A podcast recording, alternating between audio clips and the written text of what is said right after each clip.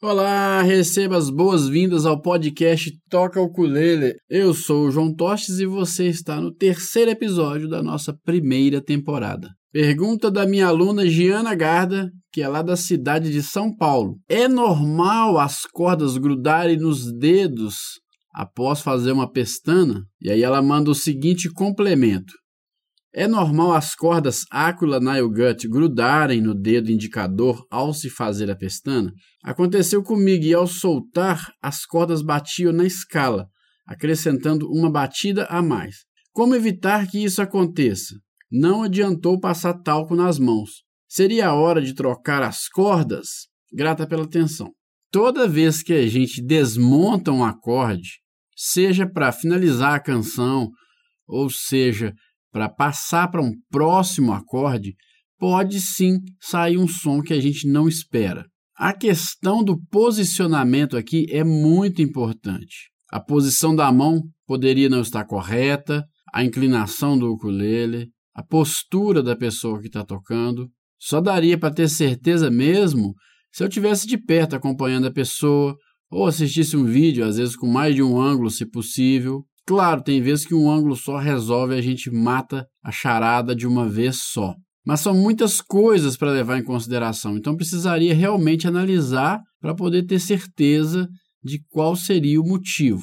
Por outro lado, vale lembrar que para a plena execução da pestana e para que esse som não aconteça, existem muitas dicas e exercícios, incluindo o nosso projeto Mi e Si bemol. O projeto Mi Si bemol é um apanhado de conhecimentos, é uma junção de um monte de informações muito importantes, exercícios, dicas para que a gente possa executar bem esses acordes. Claro, os seus semelhantes também. Por exemplo, quando você forma o acorde de Mi maior, se você caminhar com seus dedos, todos eles, uma casa para trás, você vai obter ali o acorde de Mi bemol. Existe outro formato de Mi bemol possível, mais fácil, mas existe esse. Então ele é um semelhante. Eu poderia executar com o mesmo formato o acorde de Fá e por aí vai. Da mesma forma o Si bemol, por que, que no projeto eu chamo de Si bemol e não chamei o Si? Porque o Si bemol, a pestana que forma o Si bemol, ela está lá na casa 1 e não na casa 2, onde a gente forma o Si. E a casa 1, naturalmente, é a casa que se tem mais problemas, que causa maior dificuldade para a gente poder executar uma pestana. É ali o local onde é mais duro, onde a gente encontra mais resistência no ukulele para fazer uma pestana. Então, o si bemol, quem executa bem um si bemol, executa bem esse formato de pestana em qualquer outro local do braço do ukulele. Esses dois acordes por si só incluindo ou não seus semelhantes, representam uma grande dificuldade para muitas pessoas. Portanto, no projeto Mi Si bemol, que é um projeto que os alunos têm acesso, esses dois acordes representam os acordes de quatro dedos e também com pestana, e que inicialmente são desconfortáveis para o corpo, seja lá qual for o motivo, porque usam vários dedos, porque exige um posicionamento peculiar, enfim. São vários os motivos que causam medo e espanto, e muita gente desiste de tocar um monte de músicas simplesmente porque elas possuem esses acordes. Então, nesse projeto, eu ensino muitos exercícios, dou um monte de dicas muito importantes para que a pestana e acordes de quatro dedos não sejam os limitadores do sucesso musical dos meus alunos. A plena execução desses dois acordes vai aumentar consideravelmente a quantidade de músicas que você vai colocar no seu repertório. Eu sugiro que os alunos revisem esse material. É um estudo de longo prazo, não é para consumir tudo do dia para a noite, vai saber. Ele precisa de espaço temporal e eles vão muito além das instruções básicas. Então, é um conteúdo que cada um precisa acessar e consumir no seu tempo e executar os exercícios e dar descanso para o seu corpo e executar de novo até que se passe a dominar por completo esse tipo de acorde. Não somente os dois em evidência, mas todos os outros relacionados e, é claro, outras formas que acabam sendo beneficiadas quando se domina esses dois. Uma das questões da boa execução da pestana é o posicionamento. E aqui eu me refiro ao dedo que faz a pestana, ao polegar que está atrás do braço do instrumento, ou seja, ele está diretamente envolvido no processo. A posição do braço e do antebraço e a posição do ukulele com relação ao corpo, além dos pontos de contato do instrumento.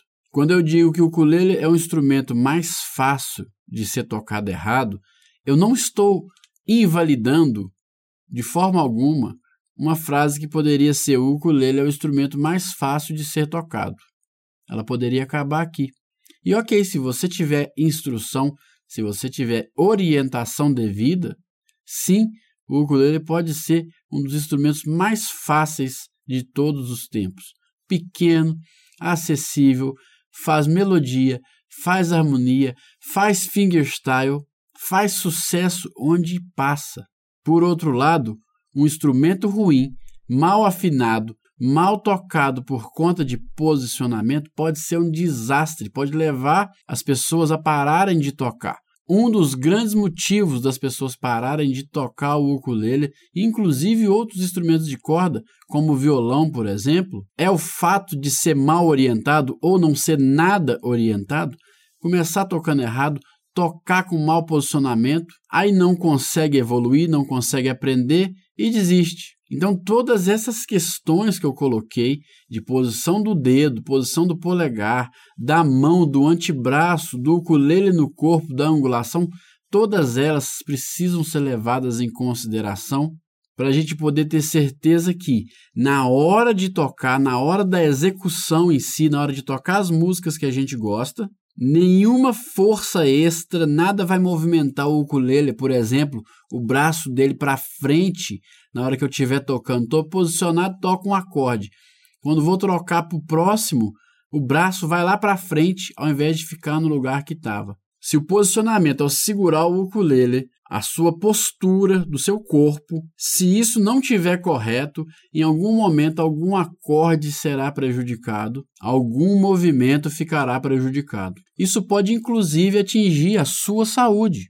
Vale a pena entender e executar corretamente todos os ensinamentos e questões relacionadas ao posicionamento com o instrumento. Por exemplo, você está segurando o ukulele para fazer o acorde. A posição da sua mão não pode ser em qualquer lugar. Existe uma forma correta de posicionar a mão. Existe uma forma correta de posicionar o dedo. Cada um dos seus dedos. A força que você aplica em cada uma das cordas quando vai montar um acorde, ela pode determinar o seu sucesso ou o seu fracasso, tanto no acorde atual quanto no próximo, por exemplo. A posição do seu polegar pode fazer com que os seus acordes soem muito bem ou que você nem consiga obter o som que você quer. Tente exagerar, segure o seu instrumento, coloca o seu polegar atrás do braço, como se fosse fazer um acorde normal, mas levante o seu pulso de forma que o seu pulso ultrapasse a máxima altura do braço do instrumento, ou seja, o seu pulso vai ficar mais alto. Se você tem feito acordes assim, seu posicionamento está muito incorreto. Por outro lado, se você está na posição totalmente contrária, ou seja, ao invés de estar com o pulso para cima, você está com ele lá na frente do instrumento, de forma que se alguém estiver de frente para você, não está vendo praticamente nada, só a sua mão dobrada, pode ser que você esteja numa posição incorreta. Tem que pensar no meio termo, de forma que o seu pulso fique mais relaxado, mas que os seus dedos não encostem nas cordas incorretas. Para cada corpo, a gente vai ter uma posição melhor. Faça testes com sua mão mais para frente, mais para trás e lembre-se de movimentar a sua mão nas diagonais. Às vezes você precisa inclinar um pouco a sua mão para o lado direito, às vezes inclinar um pouco para o lado esquerdo. Depende do momento, depende do acorde, depende da quantidade de dedos. Às vezes vai depender do acorde que você fez anteriormente. Então, a mão com os seus dedos está diretamente ligado à obtenção de um bom local junto ao braço do instrumento para fazer uma boa montagem de acorde.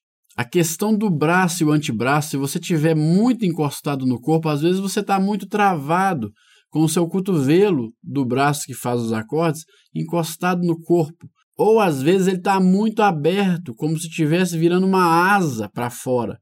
Tem que olhar isso, porque não dá para ficar com o braço muito para cima e também não dá para ficar com ele colado demais no seu tronco. Tem uma posição mais relaxada para o pulso, para a mão e para o seu braço com o antebraço ficarem. Não deixa ele tenso encostado no seu corpo, não levanta ele demais como se você fosse voar. E por último, dosa a força do seu dedo. Como é que você faz para saber se está fazendo mais força do que o necessário? Pega o seu dedo indicador, coloca na corda 2, casa 5.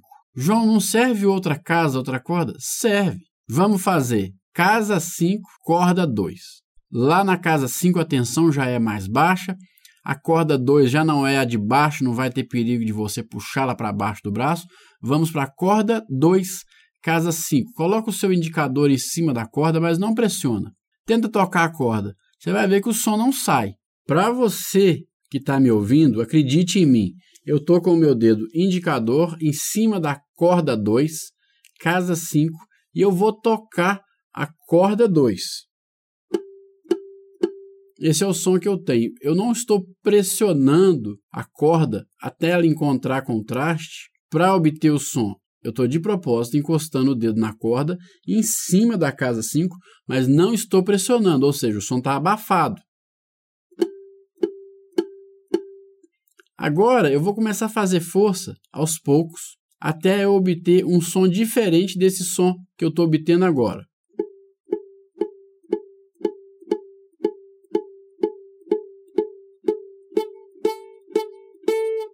Percebe que começou a dar um som de lata. Eu estou encostando no traste, mas ainda está uma encostada frouxa, não está na força necessária.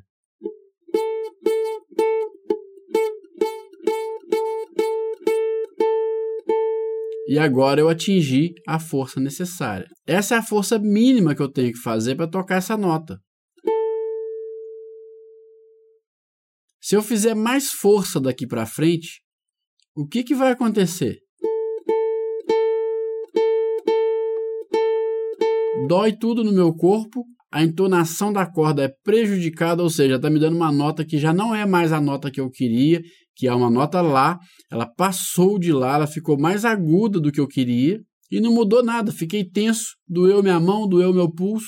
Imagina você tocar uma música de três minutos com essa dor o tempo todo. É por isso que às vezes a pessoa toca uma música e já não consegue passar para a segunda. Treina uma vez e já não consegue treinar de novo. Então lembre-se, lei do esforço mínimo. Entenda a força necessária que você precisa aplicar nas cordas para que um acorde soe bem.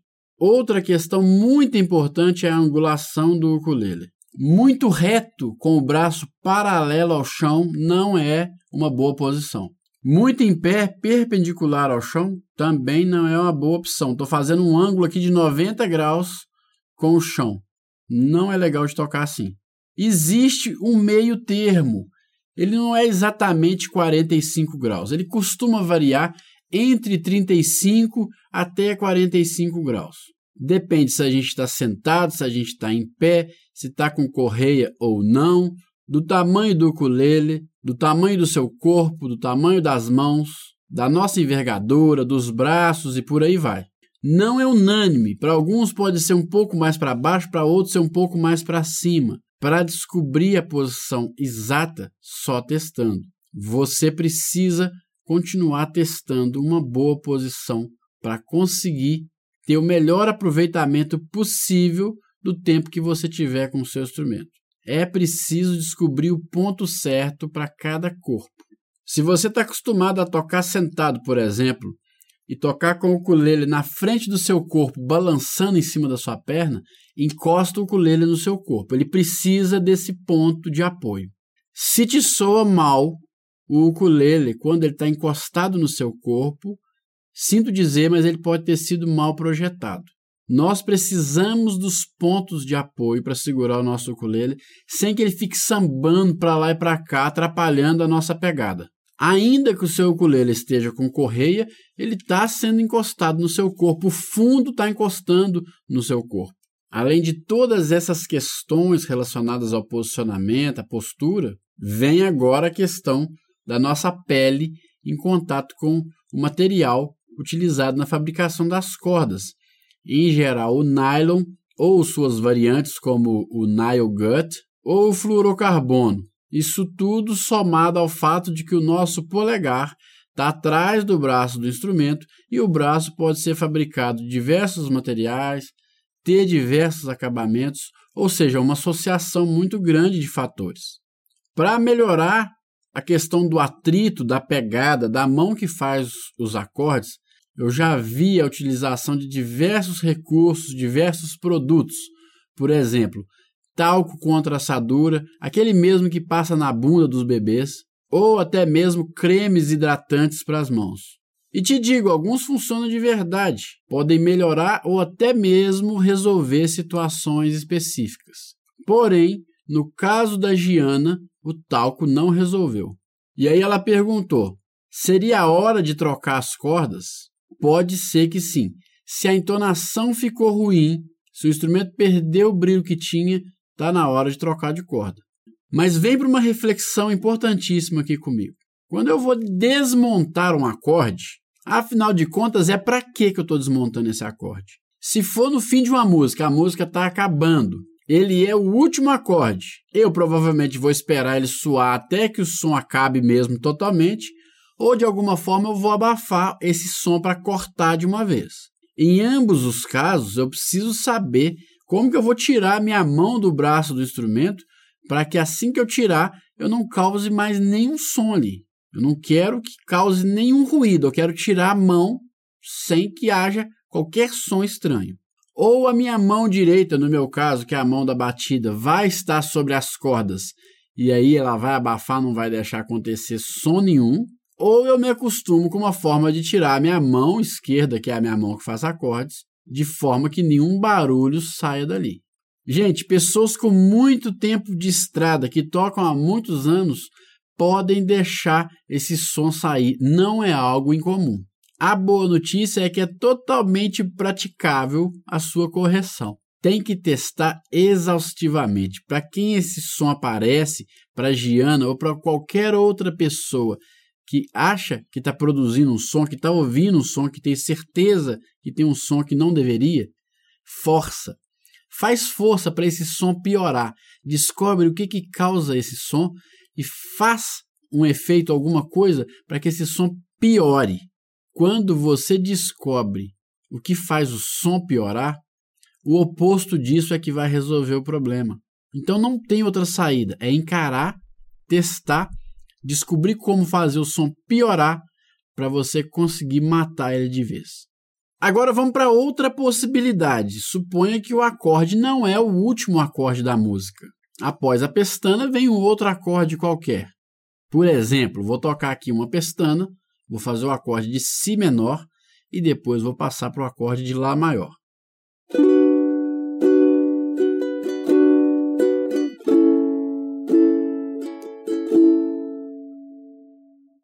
Nesse caso, não pode haver tempo para que sobre alguma coisa na pestana para que entre ela, né, que foi o acorde de Si menor, e o próximo acorde, que foi o Lá, para que soe algo ali dentro.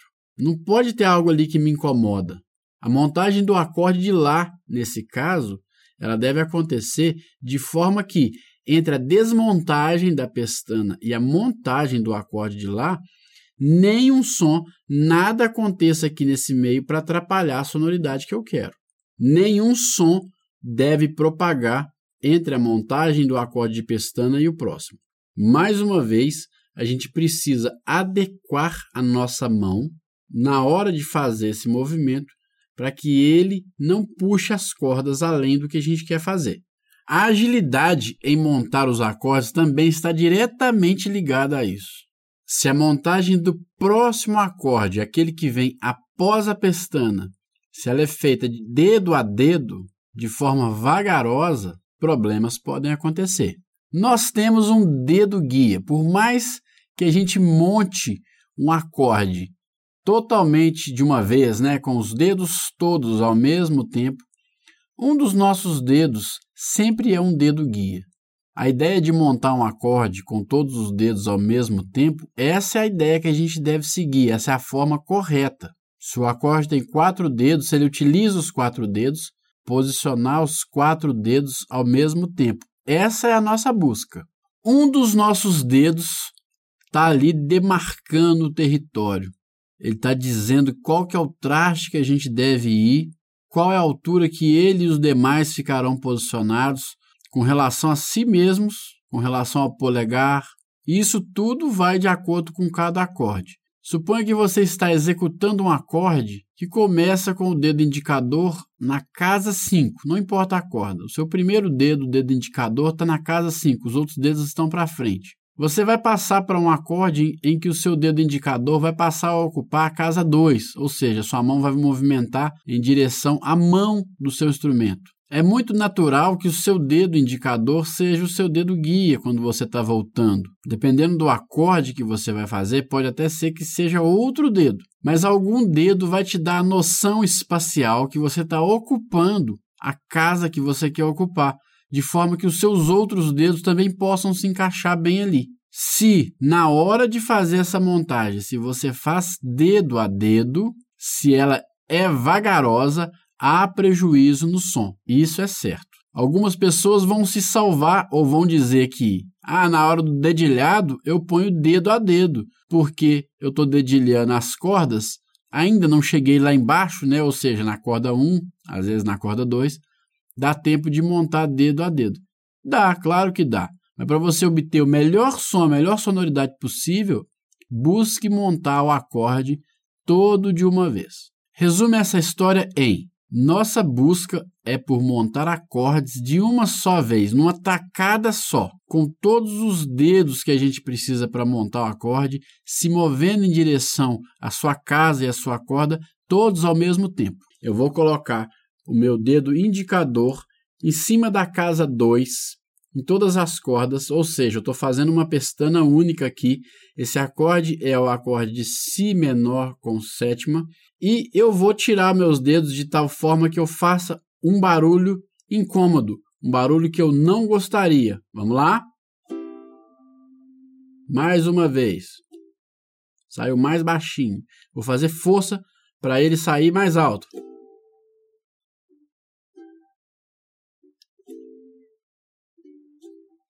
E agora eu vou tirar ele sem deixar fazer nenhum som.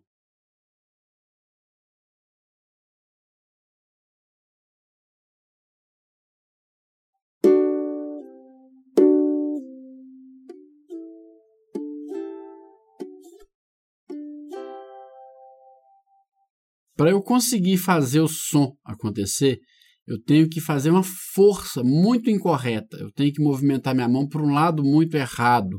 Eu tenho que executar uma força, uma ação que não é necessária para que eu execute corretamente o acorde. Então, todo esse som que sai incorretamente, ele tem a ver com uma posição errada, uma postura errada, um jeito errado de tirar o dedo. Eu estou indo para um lado que eu não deveria. Então a gente tem que pensar mais nisso, porque tem uma forma correta aí, tem um local correto. Pense em tudo que eu falei, faça um apanhado, Teste coisa por coisa, todos os detalhes, um por um, para ter certeza que você conseguiu entender todos os meandros, todos os pequenos detalhes do posicionamento da mão, do dedo, do tronco, do seu corpo, do seu braço, do seu antebraço, da força que você faz, da angulação do seu instrumento e a busca por montar acordes com todos os dedos de uma vez. Pode parecer que isso não tem nada a ver com a pestana, mas quando você tem o controle dos seus dedos, você consegue controlar muitas outras coisas, inclusive a saída da pestana para um outro acorde ou não. Para os alunos que ainda têm dificuldade com isso, duas recomendações. A primeira delas é consumir o projeto Mi Si bemol. E a segunda é aumentar o seu repertório. E isso você deve começar hoje, agora, o episódio está acabando, vai direto estudar. Eu te garanto que daqui a um ano você vai desejar ter começado hoje. Não perde tempo, não. Mãos às cordas. E por fim, última palavra: tocar. Não adianta nada você entender tudo, ter o ângulo perfeito, força adequada, saber tudo na teoria, acessar todos os meus conteúdos, materiais, lives, podcast, exercício, ter acesso a tudo, mas não colocar nada em prática. Praticar, aumentar o repertório, é isso que muda tudo. Esse foi o nosso terceiro episódio da primeira temporada. Muito obrigado, Giana, pelo envio da pergunta e obrigado a todos pela audiência. A gente se encontra na próxima. Um grande abraço e aloha!